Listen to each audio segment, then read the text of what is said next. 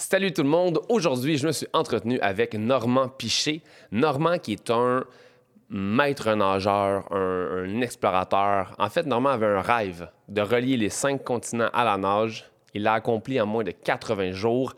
Il en a même écrit un livre. Euh, il y a même un documentaire qui est sur tout.tv également, qui est disponible, un documentaire qui est super bien réalisé, qui m'a beaucoup touché. J'ai eu des grosses émotions en écoutant ce documentaire-là. Donc, si vous avez le temps, allez le voir, ça vaut vraiment la peine. Euh, à travers le podcast, on a parlé de plein de choses, autant des problèmes de logistique que des problèmes physiques, que l'entraînement qu'il a fait, que les idées qu'il a, euh, pourquoi il a voulu faire ça. C'était hyper intéressant. J'ai goût de me lancer dans un projet fou comme le sien dès demain matin. Donc, je vous laisse avec Normand Piché. Bienvenue à Voilà le podcast.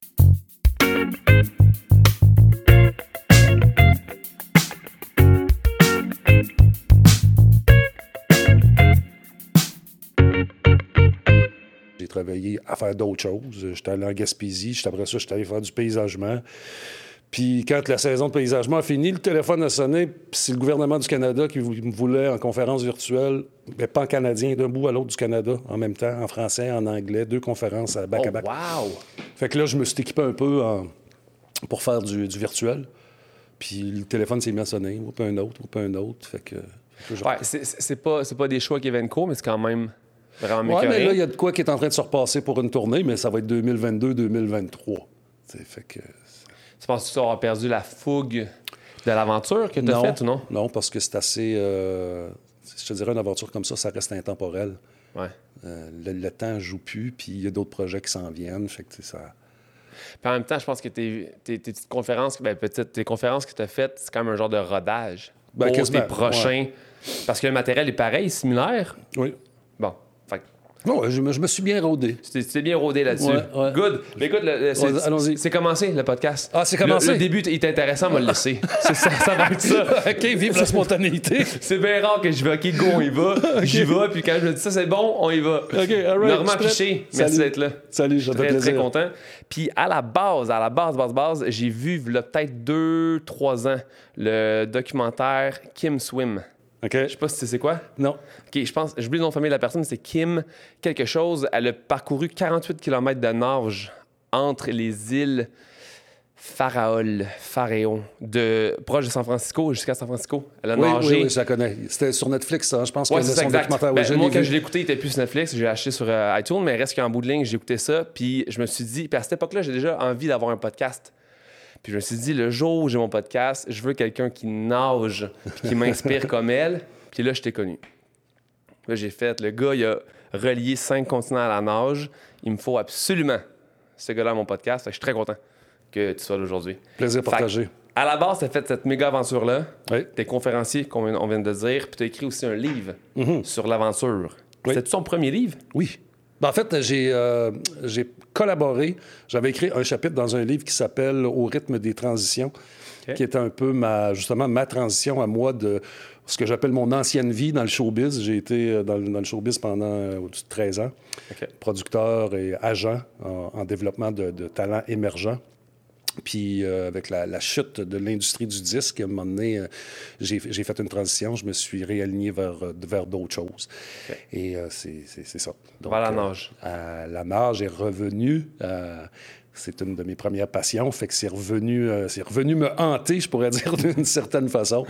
Puis le projet des cinq continents à la OK. nage est né. ouais. J'ai lu que tu avais été à- aux Jeux olympiques de Vancouver. Ouais. Non, de Sochi, Ah, ça, excuse-moi, je me suis trompé. En Sochi, 2010. 2014. Tabarnak. Je fais jamais d'affaires, moi.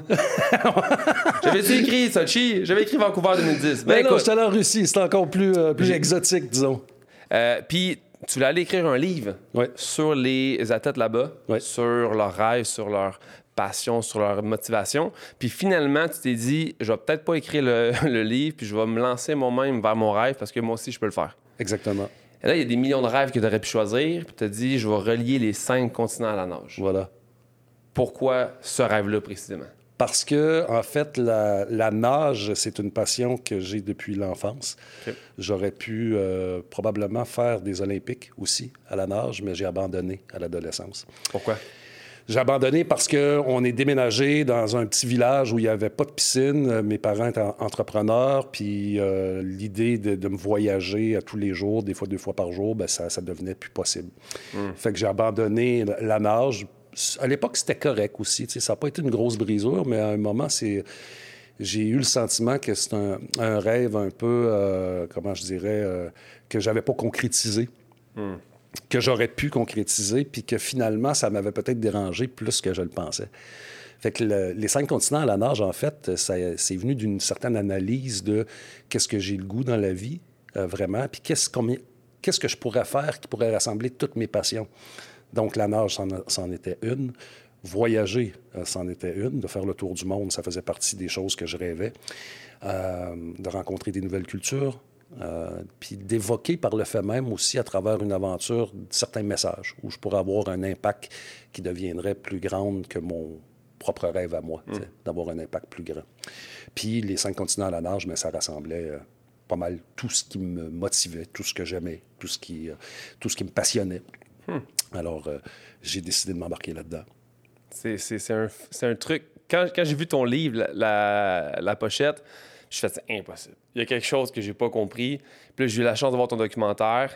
Puis je te le dis, j'avais les larmes aux yeux. Mm-hmm. À plein de moments, parce qu'il est arrivé plein de situations qui sont venues me chercher vraiment intensément.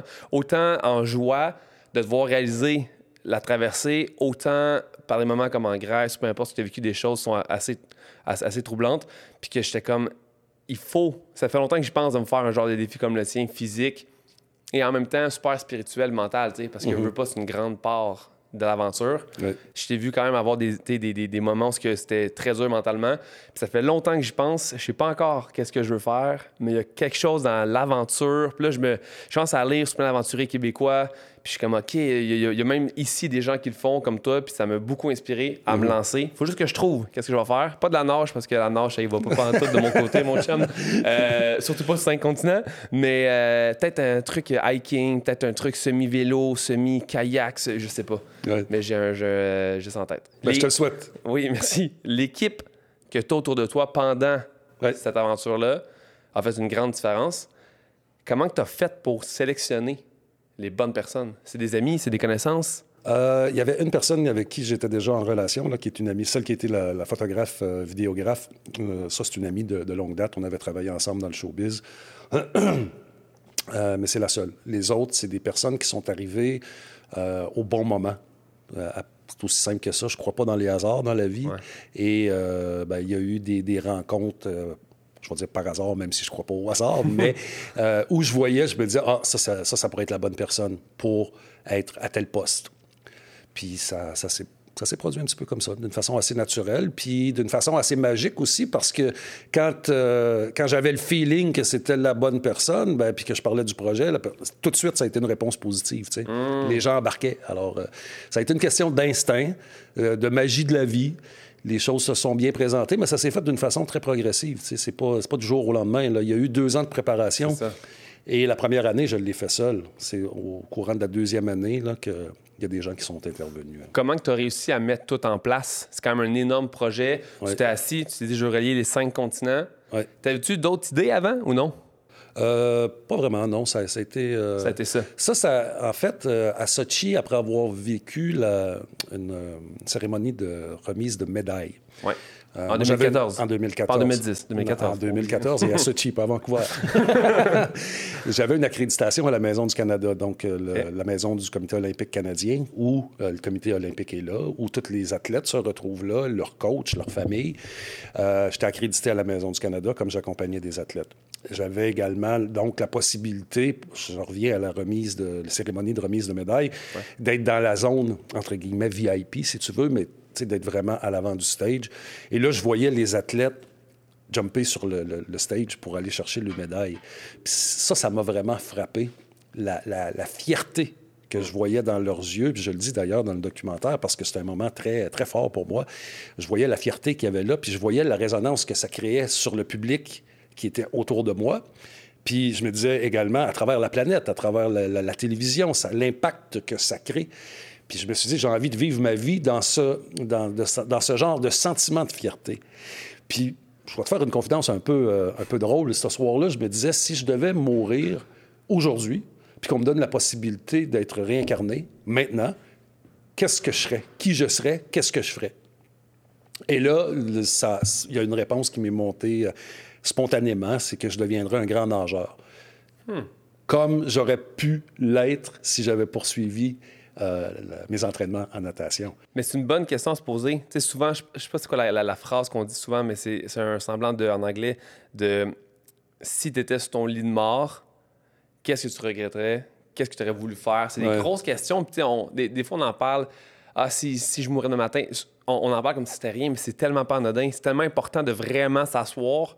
Toi, tu as, eu le moment, puis il y a des gens qui l'ont pas ce moment-là, mais il faut l'avoir dans notre vie au moins une fois pour faire OK, là, il faut changer de quoi maintenant. Il mm-hmm. faut que je crée quelque chose. Et si demain matin, pour vrai, je suis pas là, je vais être déçu de beaucoup de choses. Bien, ce qui est intéressant là-dedans, c'est que, tu vois, moi, la réponse qui m'est venue, c'était de la marge, puis je me disais, ben, je ferais euh, les Olympiques. OK? Puis il y a un autre flash qui m'est venu, c'est qu'il n'est jamais trop tard. C'est Tout, ce que, tout ce à quoi je pensais, je me disais, ben, je peux le faire là. Je pourrais peut-être pas faire les Olympiques. J'ai plus l'âge pour être euh, un athlète de niveau olympique, mais je pourrais faire mes Olympiques. Exact. Et c'est ça qui c'était un peu ça le projet des cinq continents. Ça devenait mes Olympiques où j'étais en compétition finalement avec moi-même. Il n'y a pas de il a pas de compétiteur, c'est moi qui se qui se bat, qui compétitionne contre mm. moi-même jusqu'où je vais me rendre là-dedans dans la concrétisation du projet, tant au niveau euh, de la nage, de la réussite des traversées, mais également dans dans la construction de ce projet-là, parce que effectivement, c'est un projet qui a nécessité une logistique énorme, une très très grande préparation. Donc, c'était pas juste la dimension euh, sportive. L'objectif, c'était la dimension logistique de la concrétisation de ce tour du monde-là, qui impliquait des dizaines et des dizaines de facteurs. C'est une business finalement que ça devient. Un plan d'affaires, euh, le branding de tout ça, les communications, tant au niveau des médias que du public, euh, les réseaux sociaux. Euh, des pays, il faut que tu parles au pays pour pouvoir faire traverser. Oui, parce que même si je traverse par la mer, il y a des frontières et, les, règles doivent être respectées. Donc, euh, ça prenait les autorisations partout pour pouvoir le faire. Puis, il y a des endroits où c'était pas nécessairement évident avant le, avant le départ de, puis en fait, même, on n'était pas toujours pris au sérieux. Les gens ont, eu une grande gentillesse. Euh, nous accueillaient favorablement, mais j'ai réalisé, des fois, on arrivait sur le terrain, puis ils étaient bien surpris de nous voir arriver. Ils ne s'attendaient pas à ce que ça se concrétise, le projet. Ah, peut-être qu'ils prenaient, peut-être qu'ils disaient, ah, euh, Normand Piché nous appelle, il va venir, il va pas venir, on sait pas trop, c'est peut-être pas super. Euh, c'est quand, même, quand même très ambitieux. Fait que si j'étais en charge des, des, frontières d'un pays comme l'Égypte, puis quelqu'un me dit Je suis un Québécois, je, veux venir traverser. Je dis bah oui, viens, viens. En me disant Il viendra pas. Il viendra pas. Il viendra pas. C'est ça. Mais tu dis que tu étais un an tout seul à travailler là-dessus. C'est tellement. Comme tu dis, c'est une business. Il y a tellement de choses à créer puis à mettre sur place. Par quoi tu as commencé? Par la nage. C'est un, bon, début, ça. c'est, Parce que si tu pas à nager, tu peux pas traverser. Exactement. Premièrement, c'était, euh, c'était de nager, de, de, faire un retour à l'entraînement d'une façon encadrée. Fait que j'ai commencé dans un club de nageurs où déjà il y avait d'autres mondes. Puis pour moi, ce qui était important, c'était de me tester first parce que j'ai déjà eu des idées dans la vie qu'après quelques semaines, quelques mois, ça s'évanouissait un petit peu. Puis là, je réalisais que les motivations n'étaient pas nécessairement les bonnes. Euh, que, hmm. Enfin, fait que là, l'idée, initialement, c'était vraiment de me tester, de retourner à l'eau. T'avais arrêté la nage au complet ou non? Non, je faisais du triathlon. OK, quand même. Oui, je faisais du triathlon, mais dans l'année qui a précédé ça, j'étais aux études aussi. J'avais fait un retour aux études.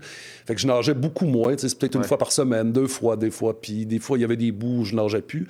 Fait que tu étais aux études avant de commencer à renager. Oui, c'est ça. Je, terminais un parcours en programmation neurolinguistique. Puis ben, c'est un peu ça aussi qui m'a amené à Sochi, puis l'idée de vouloir écrire un livre sur le savoir-faire, le savoir-être des athlètes. Donc, euh, la première étape, ça a été vraiment de me dire, je me teste moi-même, je retourne à l'eau, et euh, je vais voir où ce que ça va me mener. Tu as mis le côté logistique de côté pendant ce temps-là? Bien, pas tout à fait. J'étais curieux. Je faisais mes recherches. Euh, ça a nécessité beaucoup de recherches quand même là, pour les cinq destinations. Puis, mais je, me préparais, mais il n'y a rien qui était mis euh, de façon, euh, en branle de façon officielle. Parce qu'il y avait une question de financement aussi. Bien, c'est ça, là. C'est mon petit carton. Une question concernant le financement. C'est un projet d'envergure. Oui. Puis, il veut pas le côté monétaire peut être un méga problème face aux rêves qu'on peut avoir. J'ai vu dans le documentaire qu'il y a quelqu'un qui est venu t'appuyer, qui est venu t'aider. Oui. Comment s'est créée cette relation-là, puis à quel point il a pu t'aider financièrement? Ben, en fait, ça la personne qui est venue m'aider, c'était au niveau de la gestion. Ça faisait partie des, des- des cases, si je peux dire, qui étaient quand même importantes à, à surveiller d'une façon quotidienne, tant au niveau du financement que des dépenses. Donc, euh, Alain Lebrun, qui, qui est un gestionnaire qui a travaillé dans des grandes entreprises, euh, est venu à- au, au espèce d'happening que j'ai fait quand j'ai lancé le- officiellement le projet. OK. On avait fait un happening sur le bateau Mouche dans le Vieux-Port de Montréal où je lançais absolument de l'air parce que c'était pas un lancement de disque comme j'avais l'habitude de déjà avoir fait, d'avoir fait ou de, de. Tu sais, moi, je, je lançais quelque chose qui, qui est un projet. Puis, euh, fait que j'ai fait un happening euh, assez, euh, assez, bien, assez bien monté. Je veux dire, il y avait beaucoup de monde, une cent- 150 personnes à peu près qui se sont Quand déplacées même. pour venir sur le bateau. Puis, Avais-tu ramassé des fonds? pour cette soirée-là, non. C'était vraiment juste l'annonce du projet. Et euh, Alain ben, était, est venu, était, euh, était présent ce soir-là. Puis le lendemain, ben, il a été fasciné par le projet, par l'explication de ce que, ce que je, je souhaitais faire. Alors, il est rentré en contact avec moi pour me dire qu'il avait envie de m'aider là-dedans. Puis pendant les six mois qui ont suivi, plus que ça même, euh, ouais, je te dirais peut-être huit mois qui ont suivi, on se rencontrait une fois par semaine, puis il agissait plus à titre de mentor. OK. Et à partir de là, ben, on a commencé à monter un plan d'affaires, à faire les choses dans- en, en bonne et due forme. là. Ouais. De vraiment. euh, moi, j'avais, évalué les coûts. Fait avec son aide, on, on a rendu le- la, la préparation que j'avais faite encore plus concrète. Mais lui, concrètement, il y avait. En retour, il y avait rien. Oui, parce que quand je te disais tantôt, c'est, un- une business, ce projet-là. Euh, la business vient des activités post-expédition. Je comprends. Les conférences, les les choses là, conférences, mettons. etc. Voilà. OK. Alors, ça a été ça qu'on a monté ensemble, d'évaluer euh, les coûts à pré-expédition, expédition, post-expédition et les revenus qu'on peut en découler. Alors, euh, son aide a, a été euh, à ce niveau-là et on a constitué un, un mode de financement qui s'est fait à différents niveaux. Donc, il y avait de la commandite, naturellement, euh, commandite financière en argent concret, euh, en échange de services aussi avec d'autres entreprises. Et euh, on est allé chercher de- des investisseurs en capital de risque. OK. Donc, il y a des actionnaires qui se sont, il y a des gens qui se sont euh, greffés à nous, qui sont devenus des actionnaires de l'entreprise qui a été créée pour pouvoir financer ce projet-là. Le, le O, 5 Swim? Au c'est ça? 5P, ouais, la- la- ça c'est le nom de la compagnie, c'est O5P. P pour picher, passion, euh, projet, etc. Beaucoup de P. Beaucoup de P. Voilà. nice. Parle-moi des traversées. Parle-moi euh, de la pire traversée. Celle qui était la plus dure physiquement. Ah, c'était la dernière traversée de l'Égypte à la Jordanie, parce que euh, ça a été très complexe euh, d'avoir les autorisations, surtout du côté égyptien. On avait eu l'appui de l'ambassade de- du Canada en Jordanie. Euh, donc, on avait les autorisations de la Jordanie pour rentrer dans leur territoire par la mer. Et eux s'occupaient euh, de, de faire les développements avec l'Égypte pour nous, pour nous aider, sauf qu'il y, avait des paliers euh, d'autorisation qu'on avait besoin, trois, dont la, la- la police euh, maritime, la police terrestre et euh, jusqu'au ministère de la Défense. Alors, on pense souvent à l'Égypte comme une pyramide. Bien, le ministère de la, de la Défense égyptienne est au top de la pyramide et on avait les deux autres paliers en dessous, mais ça prenait l'autorisation du top de la pyramide, chose qu'on n'a pas eu dans les temps. Et euh, mais on s'est rendu sur le territoire quand même pour faire bouger les choses. Et sur place, on a rencontré un, un- un promoteur, un, monsieur qui s'occupait d'un resort, d'un gros resort, un complexe hôtelier, euh, qui a décidé de nous donner un coup de main, mais ça impliquait qu'on revienne euh, plus tard, à la fin de, de l'expédition autour du monde. Et tout ça pour dire que la journée que ça se faisait, ben, beau temps, mauvais temps, euh, ça devait se faire. Sinon, c'était, ça, ça- ça s'annulait. Et l'on recommençait encore toutes le- les procédures d'autorisation parce qu'il faut savoir que je nageais de, de l'Égypte à la Jordanie, mais on est à côté, il y a Israël qui est à côté, il y a l'Arabie saoudite qui est de, l'autre côté, et que tous euh, ces pays-là, les quatre pays qui sont impliqués dans, la traversée que je vais nager, ben, ont, besoin d'être informés, ont besoin de donner leur autorisation. Et eux, on envoie même des bateaux militaires pour s'assurer que tout, se passe en bonne et due forme, que je ne suis pas un terroriste. Là. la pire façon d'attaquer un pays, c'est un nageur qui trappe.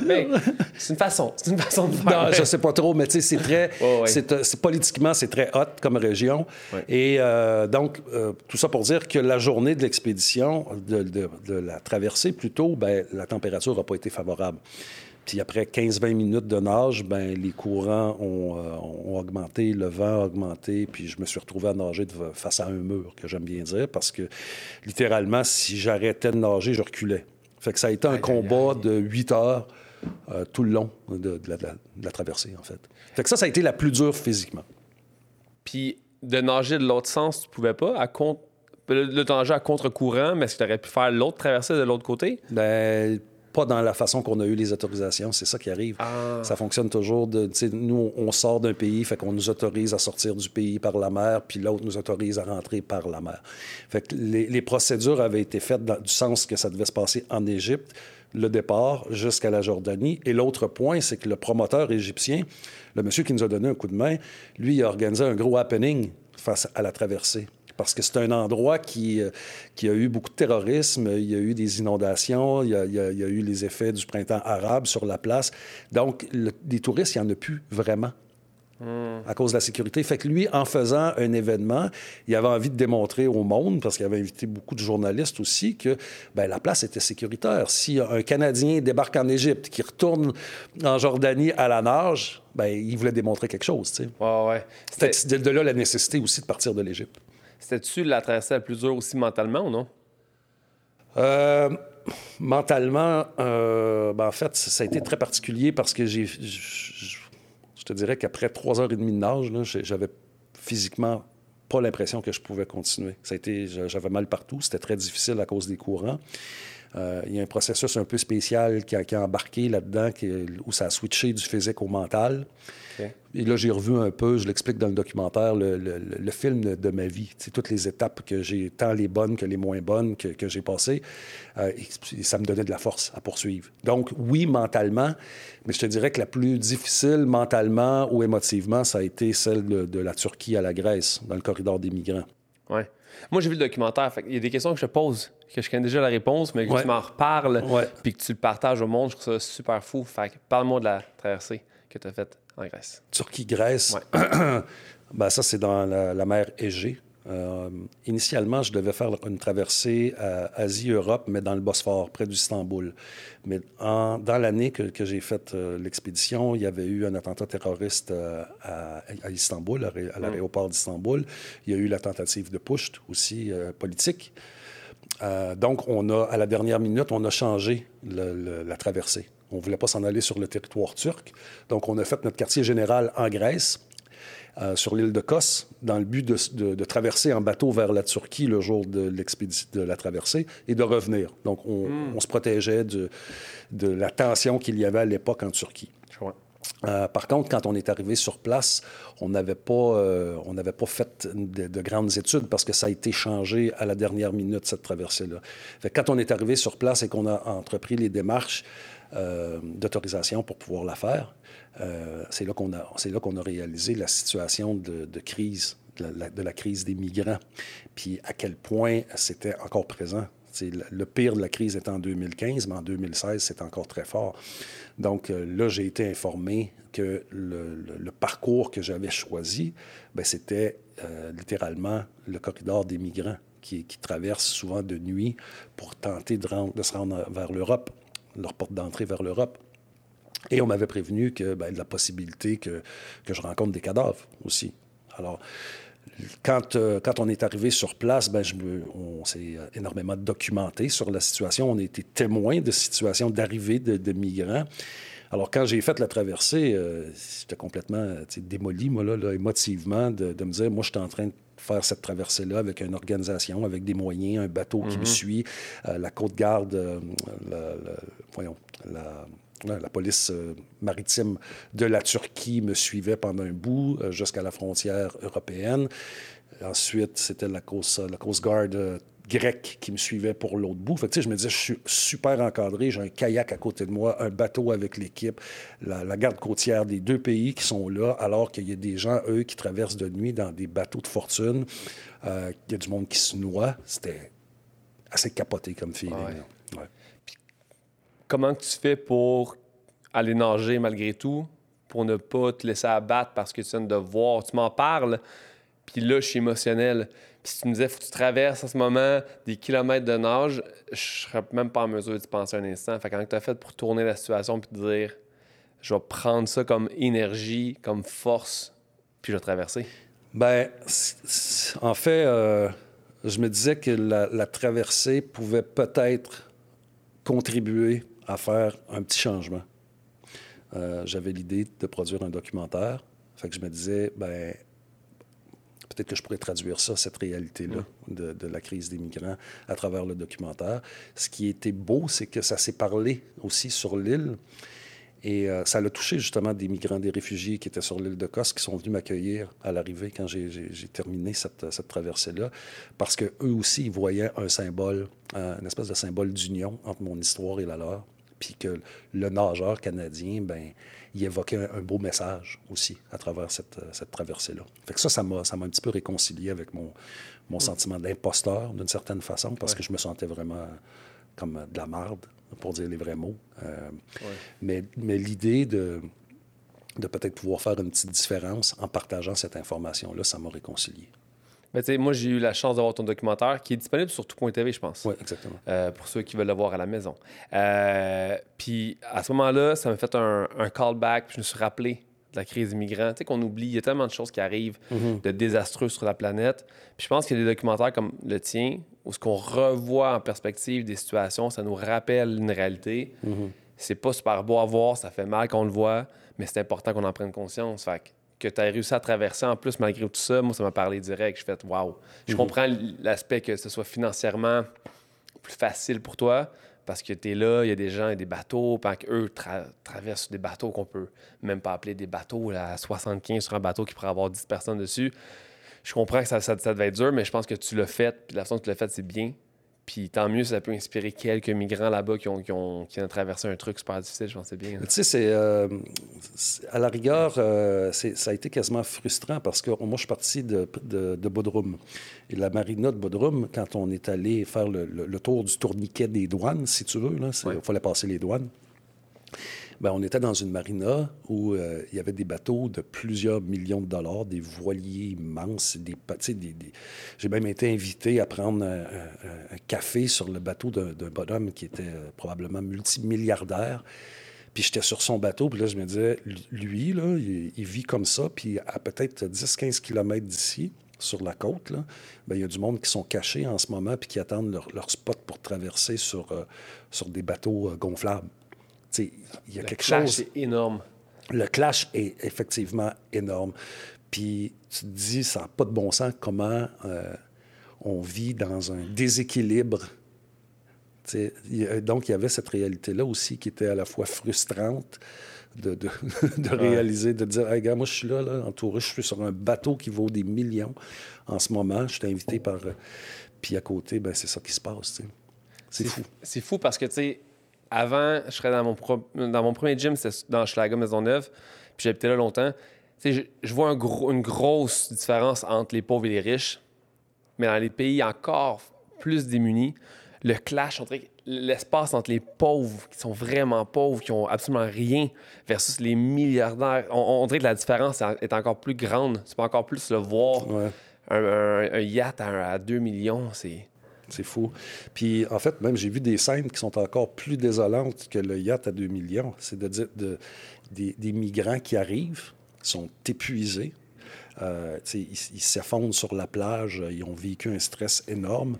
Puis tu as un touriste, un monsieur euh, âgé, retraité probablement, qui passe à côté d'eux, puis il continue sa marche comme si de rien n'était. Tu vois ça, puis tu te dis, ça n'a pas de bon sens elle est où la, elle est où l'amour humain? Le, monsieur, on l'a vu, là, c'est une scène dans, tes yeux qui, qui est là, puis c'est comme si de rien n'était. tu te dis dans quel monde on vit. Euh. Aïe, aïe, aïe, aïe, aïe. Bon, ce, podcast se voulant motivant et inspirant, on va se rediriger vers quelque chose qui me rend moins émotionnel que ça. Tu as voulu faire quelque chose quand même de très bien en prenant des rêves que les gens t'ont écrits Oui. Et que tu mettais dans ta, ta bouée Oui. tout en argent. Oui. D'où vient l'idée?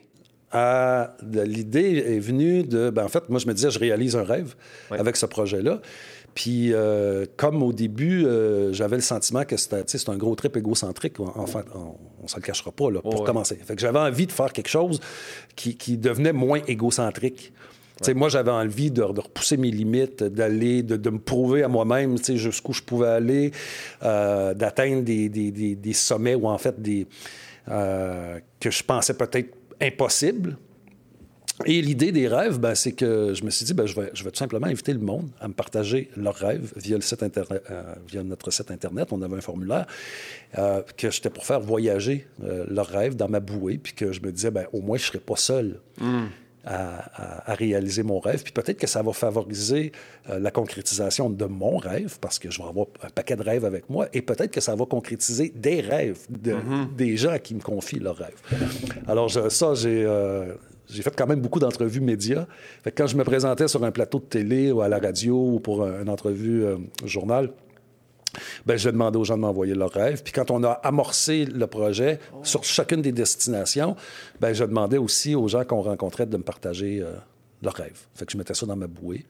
Puis pour moi, ben, c'est, ça, ça m'amenait un, un certain sentiment d'union avec, euh, avec les gens qui m'encourageaient, qui m'envoyaient des beaux, euh, des beaux messages d'appui. Puis- tu dis que c'est égocentrique comme, comme rêve de vouloir réaliser ce que tu as fait, mais en même temps, vu que tu traînes d'autres rêves avec toi, quand, quand j'ai vu ça dans le documentaire, je fais c'est une méga bonne idée parce que tu te dis je le fais aussi pour eux. Oui, ben voilà. Fait que tout le long que tu nages, après trois heures, puis t'es brûlé, tu regardes la bouée, puis t'es comme.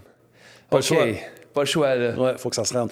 Euh, ça... Puis, en fait, à chaque traversée, moi, je me faisais un devoir. La nuit qui, la nuit qui précédait une traversée, je dormais à peu près pas. On s'entend, là? Ouais. Le, le stress embarque, puis le, la- la- la- le hamster tourne à 100 000 à. Mais je lisais les rêves à toutes les fois, deux, trois fois. Puis ça, ça a Wow. été une source de motivation. À chaque matin, là, quand on partait pour la traversée, ben justement, comme tu viens de dire, tu te dis, Hey, OK, il y a tous ces rêves-là qui sont là. Et il y a des rêves qui étaient... euh, c'est très variable, un rêve. Hein? il, y a, fait qu'il y avait des choses qui étaient très, très touchantes comme rêve, dont certaines guérisons, dont certains de- qui souhaitaient de, de voir leur famille se réunir suite à des chicanes et tout ça. Fait je- j'essayais, moi, de, de- de- d'envoyer une bonne vibe que les rêves que- qui étaient dans ma bouée ben, se réalisent aussi. Huh. Je suis pas très ésotérique, je suis pas très. euh, tu sais, l'expression dans l'univers. tu sais, Je suis pas- là-dedans vraiment, mais en même temps, j'ai une partie de moi qui a une, une certaine foi, une croyance que ce genre de situation-là que tu as créé aide. Il y, a, il y a quelque chose dans moi qui, qui combat mon, mon côté réaliste, qui dit ben non. Ça, change- ça changera absolument rien. On rêve. Il y a des rêves dans le bouée, mais une autre partie de moi qui est comme non, non, non. Il y a. Le gars est déterminé, il traverse des océans, il traîne des rêves avec lui, c'est trop beau. C'est trop fort comme truc pour pas que ça affecte réellement les rêves. Ben moi, je pense que ça, ça a très certainement aidé, ben, je ne sais pas tout le monde, parce que j'ai eu des feedbacks de certaines personnes après, mais pas de tout le monde qui m'avait ma partagé c'est leur ça, rêve. ouais. Euh, mais je pense que ça l'a pu, un, de partager ton rêve à quelqu'un, à un étranger, que tu que entends à, à la télé, puis que tu décides d'aller remplir le formulaire, ben déjà de le partager, ton rêve, mais tu t'en rapproches. Puis euh, ces gens-là, ben, par la suite, ils me suivaient via les réseaux sociaux. tu sais. Fait que leur rêve, il était toujours comme présent, puis ils étaient conscients que leur rêve venait de faire, par exemple, euh, de la Russie à l'Alaska, puis leur rêve venait de faire de la Papouasie-Nouvelle-Guinée à l'Indonésie, où ils venaient de traverser le Gibraltar, où ils venaient de faire Égypte-Jordanie. Fait que ça gardait dans leur imaginaire, je pense, ben, le- ça gardait le rêve vivant. Merci pour ça. Je pense que ça a aidé beaucoup de gens, Normand. C'est le genre de. Là, tu, tu m'obliges à trouver un aspect dans, ma- dans- dans mon aventure que je veux créer. tu m'obliges à, à amener ça. Là. Je vais pas traîner un sac de rêve, c'est trop copier-coller, mais j'essaie de trouver une façon d'aider des gens. Juste comme tu dis, d'écrire, ça concrétise. Ouais. Ça t'oblige à faire OK, il faut que j'aille vers Ouais, ça. Tu déposes quelque chose. Ouais. C'est fou. de le confier à quelqu'un. Après, euh, ben, après dans les mois qui ont suivi, il y a des gens qui m'ont dit ben, mon rêve s'est réalisé. J'en ai eu. Il y a des gens qui m'ont, il y a une personne qui m'a invité à prendre un café à un moment donné. Puis j'ai dit OK, j'étais, j'étais disponible. Elle vivait dans, le- dans le quartier, pas très loin de chez moi. Fait qu'on est allé prendre un, un café sur Masson. Puis elle, elle m'a dit Je tiens à te remercier. Elle dit Je sais pas à quel point ça a joué, mais mon rêve que je t'ai envoyé s'est réalisé. Puis Wow. il y en a d'autres, par contre, qui ne se sont pas réalisés. Puis ça, ça m'a touché beaucoup. Parce que euh, je- j'ai reçu des, euh, ben, des rêves de guérison de gens qui avaient, entre autres, le cancer, puis que ça, qui souhaitaient la guérison, que ça n'a pas fonctionné. Ça, ça m'a touché. Ça me touche encore aujourd'hui quand, quand j'en parle, hein, de, de- de savoir qu'il y en a qui sont partis aujourd'hui. Puis... Mais en même temps, je me dis, ben, le temps que le temps que le rêve a voyagé, ben, ça a peut-être été porteur, d'une certaine façon, d'espoir.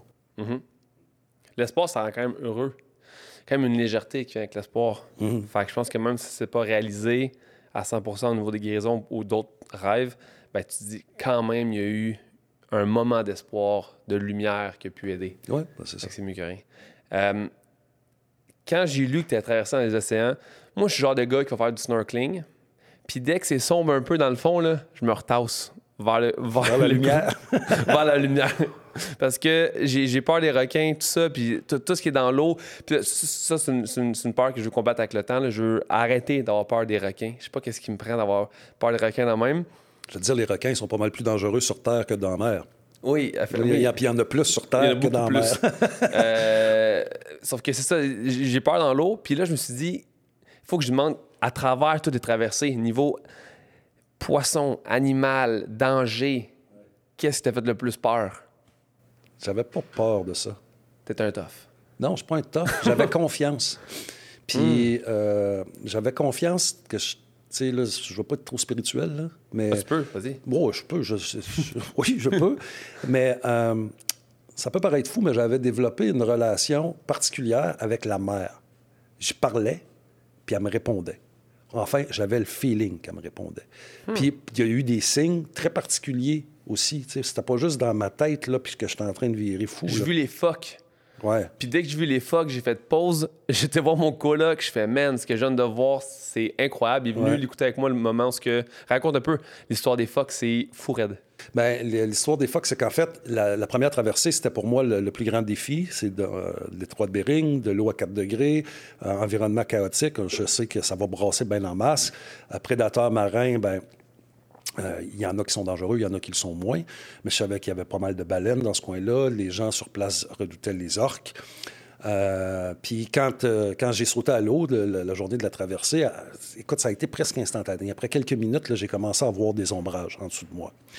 Puis euh, j'ai eu, pendant la traversée, connaissance qu'il y avait beaucoup de baleines. Les- les- mon équipe ont eu droit, eux autres, à un show de baleines, puis les, les queues qui sortent, puis les, splashs et compagnie.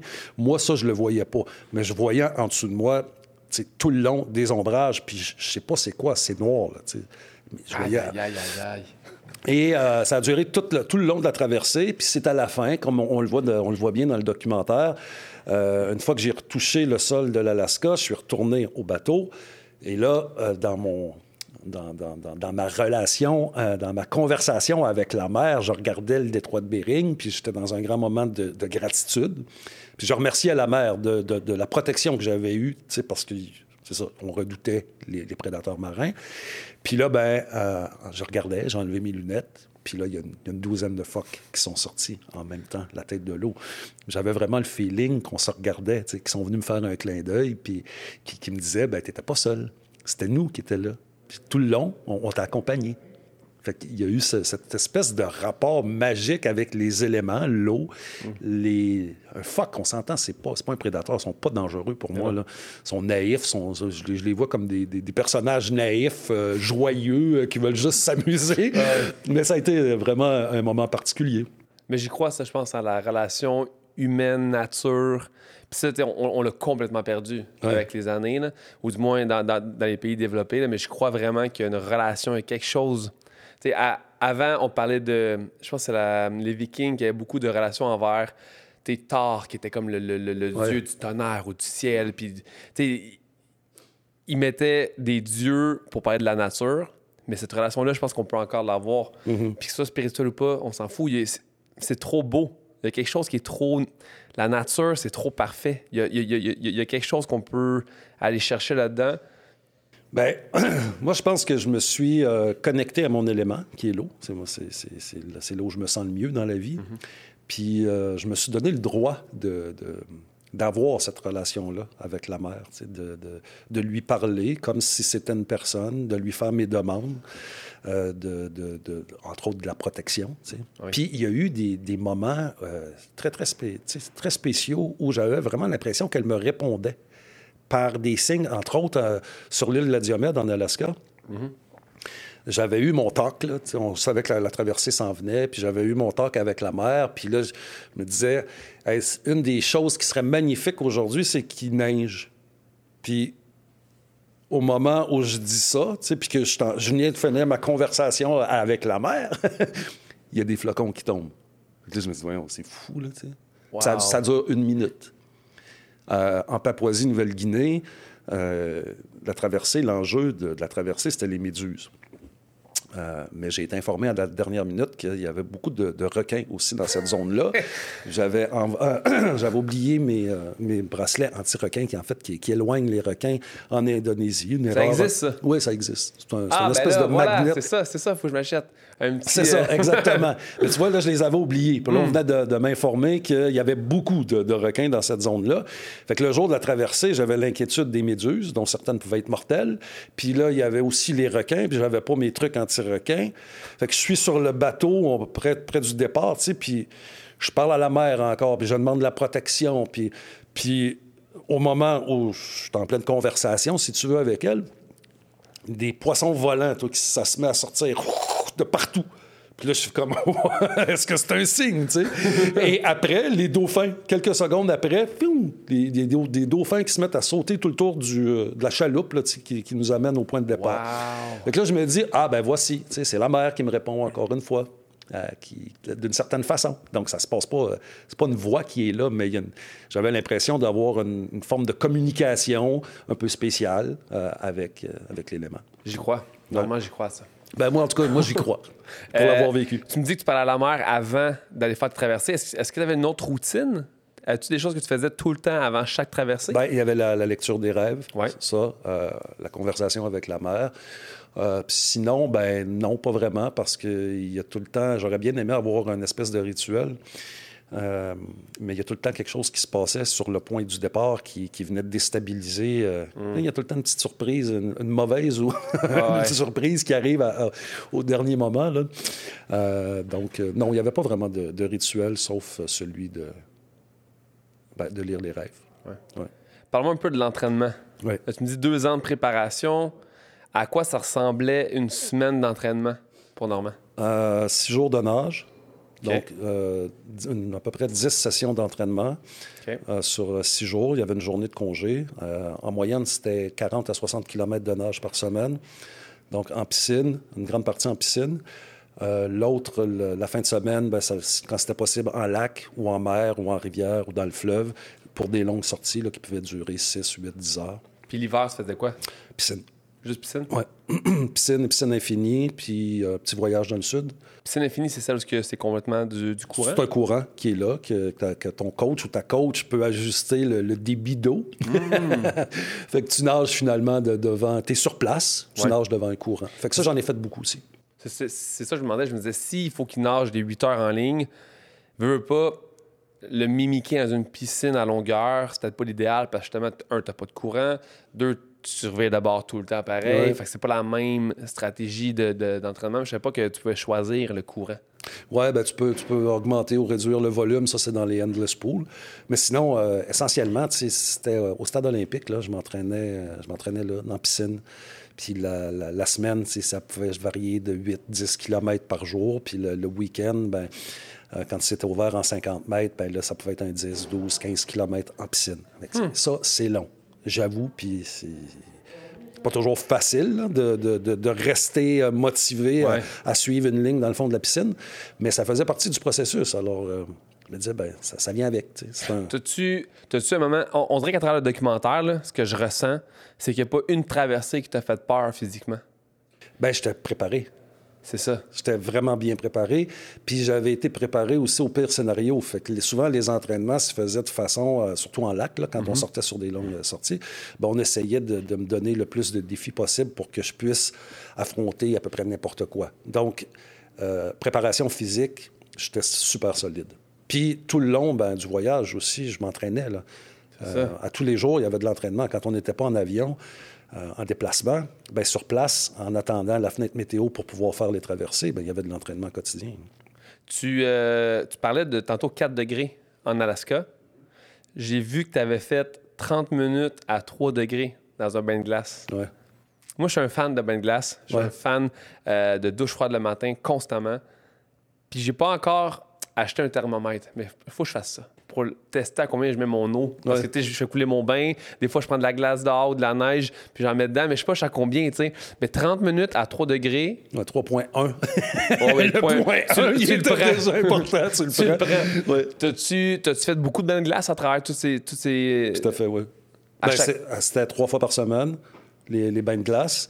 Euh, dans les mois qui ont précédé le départ, là, je te dirais dans les six mois, Ouais, en fait, je m'entraînais à l'Institut national du sport où j'étais supervisé dans, dans l'acclimatation à l'eau froide. Donc, on a commencé dans un bassin d'eau à 14 degrés. Puis tranquillement, ben, on, je suis passé, euh, on est passé à, plutôt des, espèces de bains, là, parce mm-hmm. que à 14 degrés, c'est vraiment un corridor où je pouvais nager avec un, bungee cord. J'étais attaché, donc je pouvais nager euh, mm. là-dedans. Après, euh, on est passé dans des, des bains de glace où on réduisait la température de l'eau puis on augmentait le temps euh, que je passais dedans. Donc, ça s'est fait vraiment sous, euh, sous bonne supervision avec une acclimatation qui s'est faite d'une façon hum. progressive. Musculation ou pas musculation? Un peu. Comme quoi? Ben, je faisais du gym. Je faisais beaucoup d'élastique, euh, un peu de gym, un peu de poids, mais pas. avec déjà l'entraînement de natation, c'était énorme. Mais l'idée, c'était de renforcer un peu, de, travailler des, différents muscles, mais euh, dans les sessions d'entraînement dans la semaine, je pouvais avoir euh, huit sessions de nage puis deux euh, à sec. OK. et à ça s'ajoutent ben, les, étirements qui étaient essentiels mm-hmm. et les, soins, les soins de masso, physio, ostéo.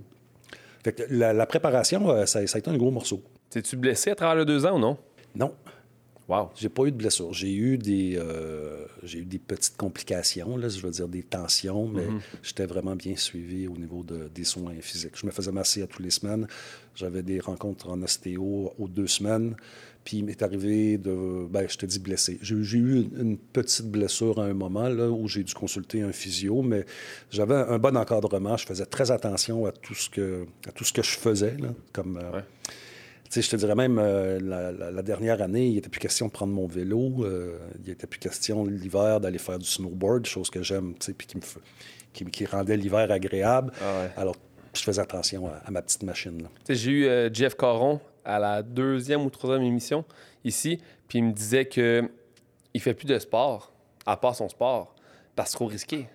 C'est ça. Même le golf, peu, mm-hmm. importe peu, importe ce qu'il peut faire, il le fait pas parce qu'il se dit si je me blesse là, quand j'arrive en compé, je sais quoi? Mm-hmm. Puis le snow, tes chances de tomber, ça dépend comment t'es bon, là, mais reste qu'ils sont quand même présentes. Fait que tu te dis, je suis risqué de me faire mal pour empêcher de la faire traverser? C'est ça. Avec une blessure, là, ce serait. Ben, tu sais, même le, vélo, tu sais, je faisais plus de vélo parce que je me disais, ben, si je me fais frapper, tu sais, un accident mm-hmm. aussi banal que de, te faire frapper, tomber en vélo.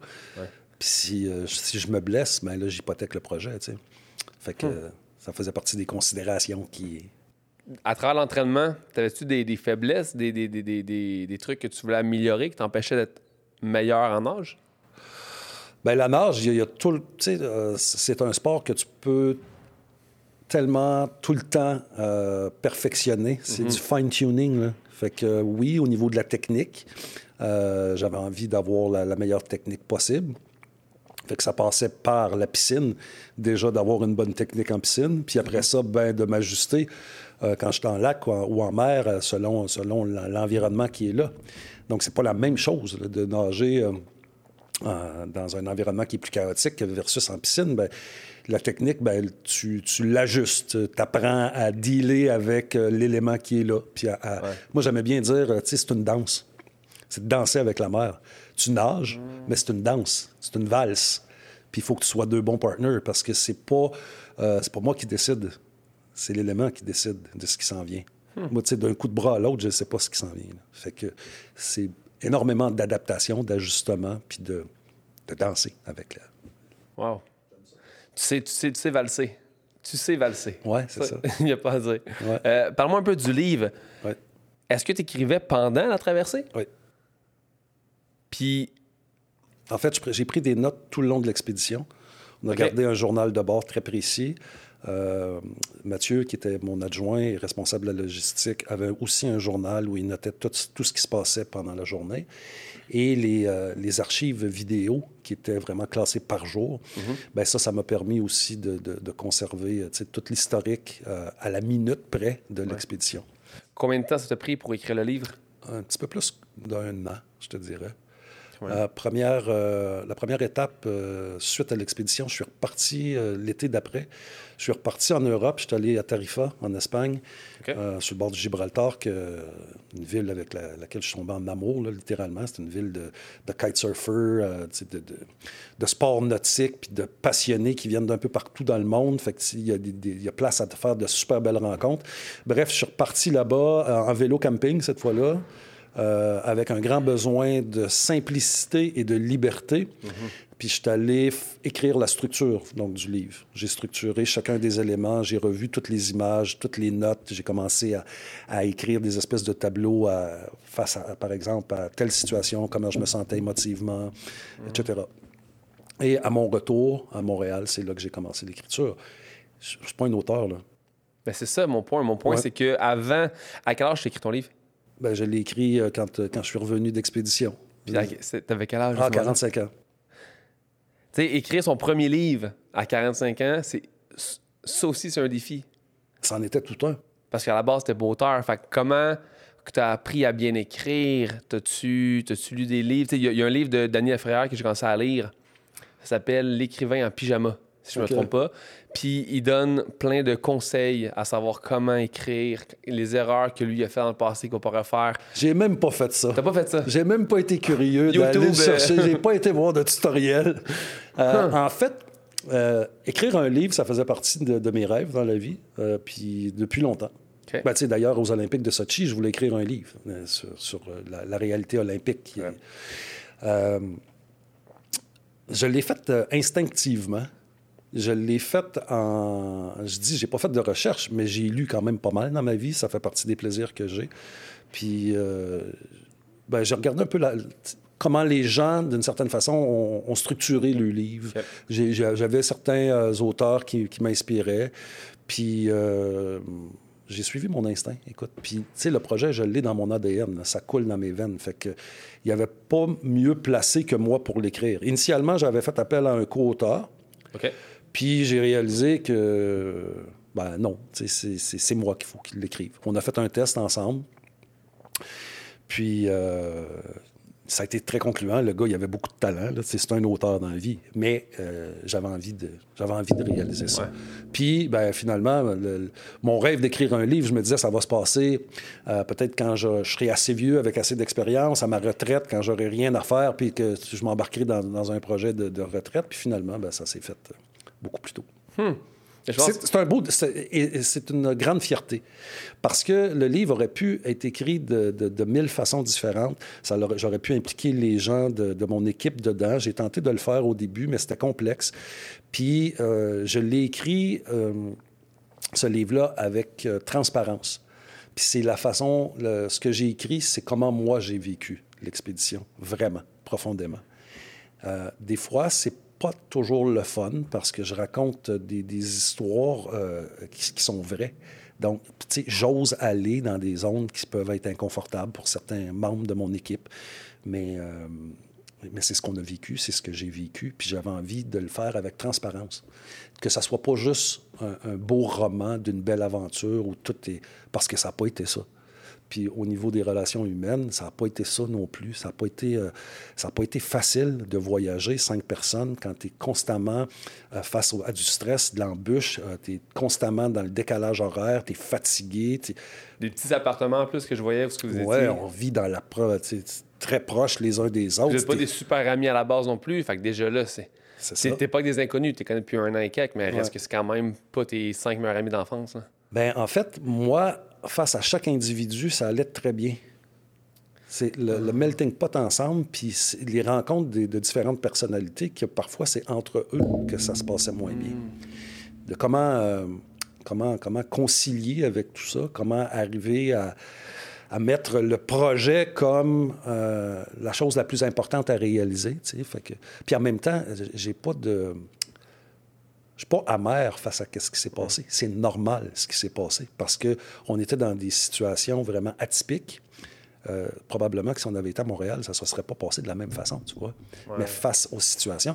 Puis quand j'ai écrit le livre, ben, j'avais envie de, de, le- de- de le partager, ça aussi, sans, sans bâcher d'une certaine... ça- le monde, mais d'évoquer les situations telles qu'elles l'étaient, puis comment moi je les vivais dans, dans, dans leur perfection puis dans leur imperfection. C'est important que tu fasses ça parce que si moi, j'ai en tête d'avoir une aventure comme la tienne, de créer un truc incroyable, je veux lire des livres qui me parlent de la vérité. Mhm. Je veux savoir que ça peut arriver, comment le gérer. Je veux pas que ce soit euh, un livre à l'eau de rose, là, parce qu'après ça, quand arrive une vraie situation, t'es comme Ah, quitte un peu, là. C'est vraiment plus dur que je pensais. Fait que c'est bien que tu, tu l'inscrives, mais personne n'est parfait. T'as souvent une part de de responsabilité dans les conflits qu'il y a pu avoir, quel trait de personnalité que tu as, que tu dois ou que tu as eu à travailler à travers ces 80 quelques jours-là? Ben, en fait, euh, l'i- l'idée de plaire à tout le monde, là, Hmm. à travers l'équipe, là, parce que c'était un petit peu ça, tu sais, initialement, là, au début, je voulais que tout le monde soit heureux. Je voulais favoriser euh, euh, vraiment un, environnement idéal où tout le monde pouvait amener leur point, qu'il y ait une certaine démocratie sur le projet. Puis à un moment donné, ben, j'ai juste réalisé que je peux pas plaire à tout le monde. À travers les quatre personnes qui sont avec moi, l'autre personne qui est à Montréal, le gestionnaire, qui lui aussi vivait son, son lot de stress, euh, qu'il faut que je suive mes valeurs là-dedans, que je reste dans le respect, mais que je ne pourrais pas plaire à tout le monde. Puis à partir du moment où j'ai commencé à faire ça dans l'expédition, trop tard, je trouve, là, mais à partir du moment où j'ai commencé à faire ça, j'ai commencé à avoir plus de fun. Parce qu'initialement, j'étais- là-dedans, sais. Je veux que la coach soit bien, je veux que le kayakiste soit bien, je veux que la, la vidéographe soit bien, puis qu'elle réponde à ses besoins, puis qu'elle trouve son compte là-dedans. Mais écoute, c'est pas possible. Ouais. Je pense que, tu sais, moi, j'ai réalisé à un moment qu'il y, a une- il y a une graine à un projet, il y a une racine. Puis euh, les gens qui se greffent à ça, ben, se greffent au projet. Mais la racine, elle reste la même. Puis c'est ça qu'il faut suivre. Sais, tant eux que moi. La, la réussite du projet était euh, l'importance. Alors que euh, c'est c'est bien correct que tu ailles chercher ton compte à travers le projet d'un autre, mais il ne faut pas que tu oublies le projet C'est la base. faut pas que ton agenda devienne plus important que l'idée, l'objectif qui est devant nous. Là. Ouais. Hmm. Quel, euh, quel autre projet qui s'en vient, justement, pour toi? Euh, Il y en a plusieurs. En fait, il y en avait, euh, en revenant d'un- d'une aventure comme celle-là, ben, tu n'as pas le goût de, de retomber dans une vie tout à fait normale. C'est sûr que non. Fait que j'avais un projet de faire huit traversées autour du monde. Un projet qui s'appelait Ocean 8, qui consiste à traverser les, euh, les bodies of water les plus euh, complexes de la planète. Wow. Avec la pandémie, ben, ça a retardé le, le projet. Euh, même le projet a été retardé parce que c'est encore un projet d'ampleur. Puis ça, je pensais, moi, faire ça 2018-2019. Je rêvais peut-être un peu trop grand. Mais là, avec la pandémie, ça s'est repoussé. Mais c'était euh, un projet encore de performance physique. tu sais.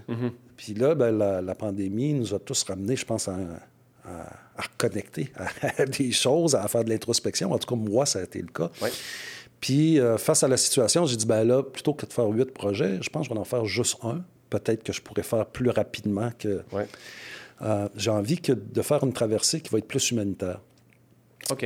J'ai envie de refaire une traversée de la Turquie à la Grèce encore, mais sur- vers une autre île, encore dans un, dans un corridor de migrants, euh, où je pourrais mettre encore plus euh, de l'avant la réalité des migrants et d'aller sur le terrain, euh, peut-être en Libye, peut-être euh, euh, éventuellement, aller, aller à la recherche de migrants, de leur histoire, d'être plus... euh, plus proche d'eux, d'essayer de comprendre ça, puis de, mettre le- leur, leur story de l'avant à travers mon projet de nage. Ça, c'en est un.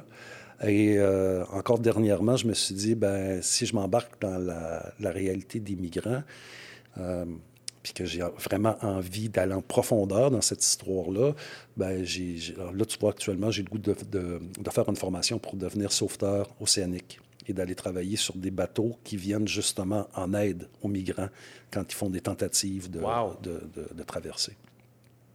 Alors, de, ça, c'est un projet qui est beaucoup plus personnel mais de, qui donne du sens à ma vie. Puis ça, c'est très important pour moi d'avoir un sens dans ma vie, puis de, donner du sens à ma vie et à la vie en général. Puis là, ben ça, de, peut-être devenir sauveteur océanique, de peut-être sauver des vies, et euh, ben ça, ça, donne plein de sens à ma vie. Fait que là, je suis là-dedans. je suis dans le processus de... Je suis en train de me faire coacher par les bonnes personnes pour faire les, bonnes formations, hmm. aller faire les bons tests, euh, les, pour pouvoir passer les examens pour devenir sauveteur officiel.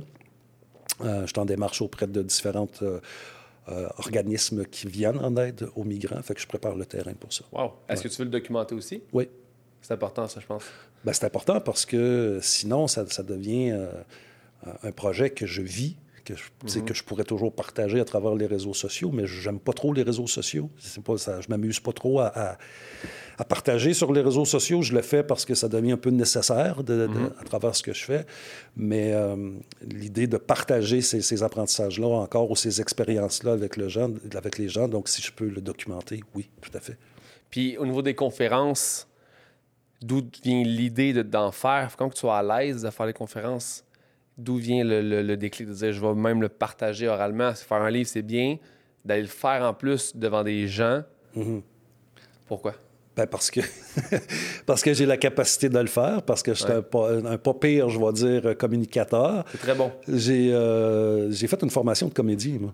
Puis après avoir fait ma formation, j'ai réalisé que c'était pas en tout ça que j'avais envie de faire dans la vie. Tu n'as rien fait au niveau de la. Ah, j'ai fait euh, quelques, quelques apparitions dans des films. Là. J'ai fait des petites affaires, des troisièmes rôles, un peu de théâtre. Puis. Euh, en fait, je me suis retrouvé sur des plateaux de tournage, puis on, on travaille 15 minutes sur une journée de 8 heures. Là, mhm. C'est tellement long. Euh, j'ai fait, c'est pas moi, ça, c'est pas vrai. Moi, j'ai besoin d'être dans l'action, j'ai besoin que ça bouge. Que je m'étais dirigé de l'autre côté de la caméra à l'époque. De là, mon, ma, première vie dans le showbiz. Mhm. Fait que là, j'étais plus dans le domaine de la production, j'étais plus dans le domaine du développement. Fait que ça, ça, me comblait. Mais quand j'ai pensé aux cinq continents à la nage, je me suis dit, ben oui, quand je, pourrais partager, j'ai quand même une, formation de comédien. Fait que, tu sais, l'idée, ça, ça, devenait possible de, de, de, partager de par la conférence. T'es-tu stressé avant de faire une conférence, non? Absolument pas. Ça me stresse pas, pas en tout. Wow! pas du tout. J'adore ça. J'adore le faire. J'ai fait... Euh, euh, j'en ai fait beaucoup, là, quand même. J'ai fait des grosses salles aussi. Puis, mais une des choses que j'ai le plus apprécié, euh, c'est le scolaire. Au niveau des jeunes, mm. au niveau du secondaire. Euh, c'était vraiment de belles expériences parce que j'avais l'impression de semer des petites graines d'espoir chez les jeunes. Que peu importe leurs rêves, peu importe ce qu'ils désiraient dans la vie, ben, que ça peut devenir possible. Fait que... Je pense qu'il va y avoir beaucoup plus de conférences dans les écoles secondaires de gens qui sont inspirants comme toi. Tu sais, c'est pas un métier. Tu as juste créé un projet de A à Z mhm. de cinq. à la base, un de mes amis me dirait Hey Mike, je veux faire les cinq continents en âge. Je ferais impossible. D'être jeune, d'avoir 14, 15, 16 ans, puis de voir quelqu'un sur un stage en parler, l'avoir fait, d'être devant moi, c'est réalisable, c'est possible. Oui. Ben, ça a donné lieu, euh, parce que j'ai fait des suivis, par exemple, auprès des écoles. Mm-hmm. J'ai fait des suivis par la suite avec les, directions, puis euh, j'ai eu des, super bons feedbacks de jeunes que ça les a inspirés à travers leur projet à eux. Pas, dans l'idée de, devenir nageur ou de faire les cinq continents à la nage ou de faire des trucs comme ça, mais par rapport à eux, ce qui les, ce qui les fait vibrer, ben, il y, a plusieurs projets qui sont nés de ça. Puis c'était bien trippant parce que tu me dis tantôt, t'étais-tu nerveux? Euh, dans les premières conférences, je l'étais un peu parce que j'avais peur. Je me disais, euh, des jeunes de même, là, tu te retrouves avec 400, 500, 800 jeunes dans un, dans un théâtre euh, qui ont l'habitude d'être sur le téléphone, qui en ont peut-être rien à foutre. Je me disais, comment je vais être accueilli? Mm. Finalement, écoute, ils ont la mâchoire décrochée, ils écoutent. J'ai été très surpris de l'accueil mais ça, ça, vient les chercher. Fait que, puis après, ben, je les rencontre, ils viennent me voir, puis ils me font un high five. Puis, ils me disent, hey, ça, ça m'a inspiré, c'était le fun aujourd'hui. Puis, fait que, très, je le fais au niveau corporatif aussi. Euh, c'est très, euh, c'est c'est très agréable de le faire aussi pour, pour des, des, je veux dire, des moins jeunes. Mm-hmm. Mais les, les gens ont leur vie, tu sais, des gens, les, les gens ont leur profession. Des fois, ça peut les inspirer à changer de profession ou à faire d'autres choses. En tout cas, peu importe. Mais ce que, ce que j'aime bien avec les jeunes, c'est que j'ai l'impression vraiment de, de, de mettre une petite graine en quelque part, là, de semer Ouais. quelque chose qui, qui va peut-être euh, donner des, des grandes choses plus tard. Mm. Très inspirant. Normand, cinq questions. Oui, On est rendu là. oui. Première question. Quand tu es stressé, Ouais. pas avant une conférence, clairement, tu as parlé de stressé avant une conférence, mais quand tu es stressé, anxieux, qu'est-ce que tu fais? Je nage. je nage. Je m'attendais à ça. Oui, ben écoute, c'est vraiment. euh, tu vois, là, dernièrement, avec le, le couvre-feu, j'ai été deux mois sans nager, puis mentalement, là, ça commençait vraiment à m'atteindre. Je retrouve dans l'eau vraiment euh, un équilibre là, qui est phénoménal. Pour moi, c'est à la fois euh, bon pour le corps, c'est bon pour le mental, c'est bon pour me détendre. Quand je sors de là, je, je flotte littéralement. Ouais. Alors, la nage, oui. Est-ce que tu écoutes de la musique? Dans l'eau, non? Parce que j'ai vu que ça existe, le genre Oui. d'écouteurs, puis... J'ai même pas essayé. Il y a, il y a euh, particulièrement en eau libre. Peut-être en piscine, je le ferais si, si- éventuellement. Euh, mais je reste concentré sur, sur la nage. J'essaie Mm-hmm. de rester dans, dans le présent. Mais en, en lac, quand on est en eau libre, ben, il y en a plein de musique. C'est ça, besoin- exact. Pas besoin de. C'est plus pour ça, je me suis dit en, en piscine, 8 heures, là, Ouais. mets-moi du, du bac, mets-moi quelque chose dans les oreilles, là, Ouais. parce que sinon, c'est long, là, 8 heures, d'avoir le même fond tout le temps de piscine. Ouais. Mais en même temps, c'est un challenge de dire, je sais pas c'est quelle personne j'ai vu sur YouTube, j'oublie son, son nom, mais euh, c'est un gars qui a des records de chin-up. Il a fait le plus de chin-up au monde. Euh, Puis il disait, apprenez à vous entraîner, pas de musique, Mhm. Pour être avec vous. Ouais, C'est le ça. moment où vous êtes avec vous autres. Là. Puis lui, il faisait des 24 heures de chin-up. Il dit Tu peux en mettre de temps en temps, mais à un moment donné, reconnecte avec toi-même, Ouais. reground-toi, puis fais juste t'écouter. Mhm. Parce que c'est un gros challenge. Euh, deuxième question si tu as un livre ou un film à tout le temps lire ou écouter, qu'est-ce que tu Ben oui, tu vois, je te l'ai apporté Oui. le livre. hein, je t'en ai parlé tantôt. Un, un vieux livre. C'est un vieux livre qui a perdu sa couverture, qui s'appelle Le hasard n'existe pas, euh, d'un auteur K.O., euh, qui s'appelle K.O. Schmidt, le monsieur ici. OK. C'est un- une édition de 1956, si ma mémoire est bonne. Mais c'est un livre que, que- qui, qui me suit depuis euh, le, le début du processus des cinq continents à la nage. C'est un livre qui traite d'avoir l'attitude juste, qui parle des forces du mental. Tu sais, je te nomme un peu les, les différentes sections. Là. La maîtrise de la vie par l'affirmation. Euh, de transformer l'inquiétude en sécurité. Mais c'est super, super, super brillant comme livre. On dirait que c'est comme un manuel pour avoir une vie euh, épanouissante, je te dirais. Et euh, je l'ai tout le temps avec moi, je le suis, je l'ai lu deux, trois fois, mais ce que je fais maintenant, c'est que des fois, je me lève le matin, je rouvre une page, je, je lis ce que j'ai euh, surligné ou un autre paragraphe, puis bien souvent, ça, vient, ça arrive, eh, tu sais, pile avec ce que j'ai besoin dans cette journée-là pour face à des questionnements que je peux avoir ou l'état dans lequel je me retrouve. Alors, ça s'appelle le, Le hasard n'existe pas. C'est Yes. un livre un peu de développppement personnel Oui. Sens comme ça, ouais? Oui, oui, oui. Il y en a beaucoup. Il y en a beaucoup. J'en ai lu quelques-uns. À date, j'ai pas accroché avec aucun. Ouais. Que je suis comme ça, c'est un bon. Pas que c'est un ben... C'est pas le bon livre pour moi. Uh-huh. Pas que c'est pas un bon livre, mais c'est pas, Ouais. c'est pas pour moi. Je vais peut-être jeter un coup d'œil. Ben écoute, moi j'en ai lu énormément de livres. Puis euh, suite à mes études en programmation neurolinguistique, j'ai j'ai eu une, une pratique de coaching. Puis tu sais, je disais aux gens, moi, arrêtez de lire, passez à l'action. Oh, ouais. Euh, parce qu'on on peut se perdre dans des lectures à pu finir. Puis là, tu- ah oui, ça c'est bon, c'est intéressant, tu sais, de la psychologie, Ah ouais. de la pop psychologie. Là. Puis tu fermes le livre, puis tu passes à un autre livre, puis tu passes à un autre livre, mais entre-temps, qu'est-ce qui est mis en action? Ah, Fait que moi, à un moment donné, j'ai pris ma bibliothèque. Euh, qui était à vue dans le salon, je l'ai foutu dans un garde-robe où on ne voit plus les livres. Tu sais, des fois, je peux aller rechercher un bouquin, puis me... mais euh, je tente plus d'être dans l'action que d'être dans la, la recherche d'informations parce que les, pour moi, les, les réponses, on les a dans nous. Tu sais, sur ce, ce qu'on a de besoin dans la vie. Là. Ah ouais. Ben, voilà. Si tu avais un podcast Ouais, dans le but d'inspirer, ouais. qui serait ton invité?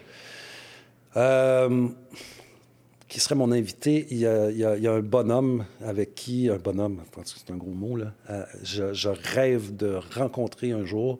Euh, c'est pas peu, là, mais c'est l'ancien président des États-Unis, Barack Obama. C'est pas peu. C'est pas peu. C'est pas peu. C'est un homme qui me fascine, Ouais. que j'ai euh, j'ai suivi, euh, que, que je suis encore à travers le- les interventions qu'il peut faire euh, dans, sa dans son approche, dans, dans, dans son, sa, sa grande humanité.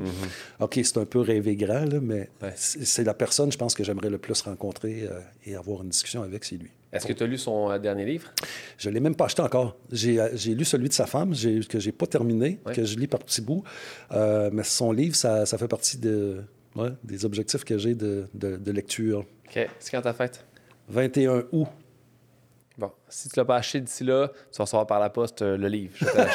J'ai acheté pour un de mes amis. Ouais. J'ai dit passe-moi là après parce que je veux le lire. Fait qu'au OK. pire, je repasserai rendu là. Ah, Mais c'est c'est en anglais par contre. Ah, il n'y a pas de problème. Pas- bon, Non, mais non. toi, tu tu fais des conférences en anglais, fait que ton anglais doit être ouais. assez bien.